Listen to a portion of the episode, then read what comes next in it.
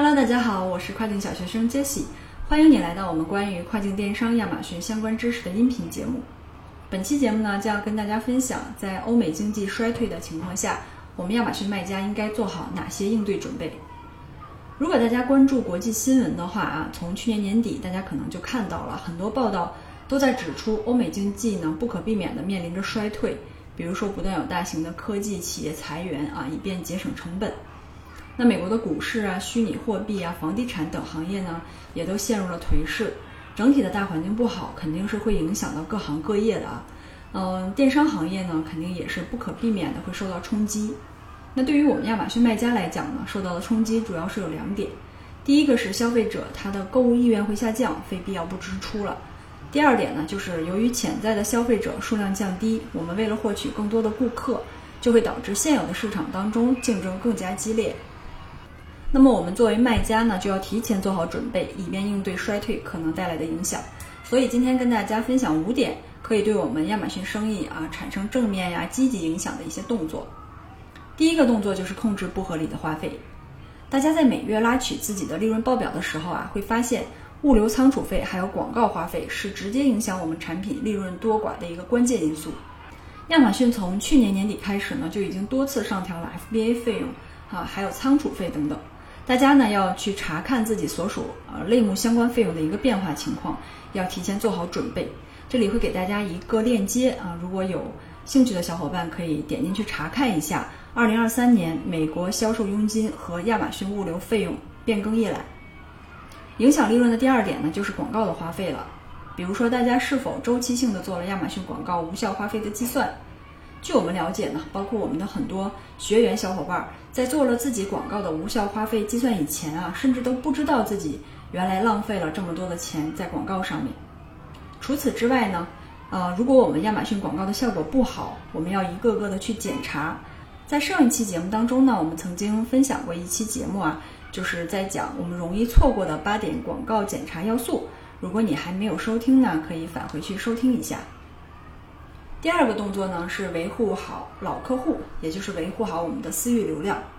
如果说你目前创建了品牌旗舰店，那么通过 Post 内容吸引了一部分的店铺粉丝，亚马逊啊它有一个功能可以给这些粉丝们发送营销邮件。这个工具呢是在品牌的下方，在管理您的买家参与度啊是这个功能。在这个功能之下呢，可以发送新品上架或者是七天秒杀信息。或者是礼品活动指南等等的邮件内容。第三个动作呢是去优化一下价格。在经济衰退的大环境下呢，大家的钱包都很紧张。我们作为商家呢，在提升消费者购物的冲动的时候，一个有吸引力的价格无疑是一个很好的催化剂。啊，比如说把产品的售价都以九结尾啊，比如说像什么十十九点九九啊、十二点九九等等。有数据显示呢，客户是倾向于将以九结尾的价格和便宜会联系起来的。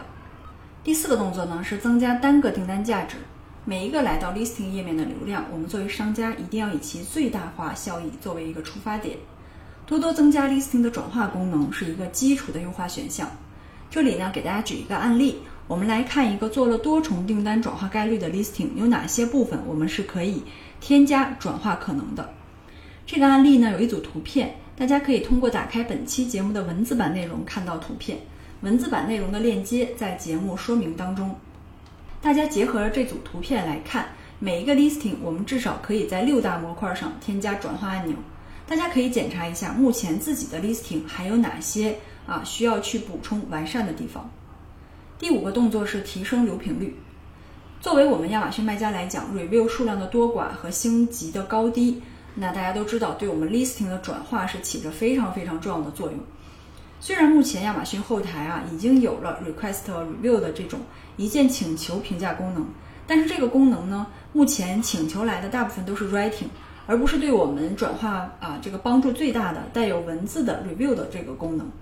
这个呢也是其请求评价的内容所限制的。消费者收到的这个 request review 的邮件呢，看起来非常的寡淡。啊，大家也可以通过原文看一下这个截图啊，可以说它的这个打开率和促进消费者转化的意愿都是比较低的，所以这里推荐大家使用催评模板来进行邮件的一个邀评动作，可以有效提升 review 的一个留评率。比如说像 h e l i n t o n 的这个邀评模板，大家也可以在原文当中看到这个截图。啊，除此之外呢，我们也写了一个模板，是可以进行一个替换。这个模板呢，大家也可以通过原文把它复制啊粘贴下来。如果大家觉得麻烦呢，也可以在我们的公众号对话框内回复六六六直接获取。除此之外呢，像一些我们自制的一些其他的表格呀，或者是模板，大家如果有需要呢，也可以在资料下载的这个模块自助下载。如果大家在下载的过程当中遇到了啊问题呢，也可以私信给我。最后呢，本期节目的所有原图以及文字版在公众号“跨境小学生少”二零二二年十二月十三日的头条刊文。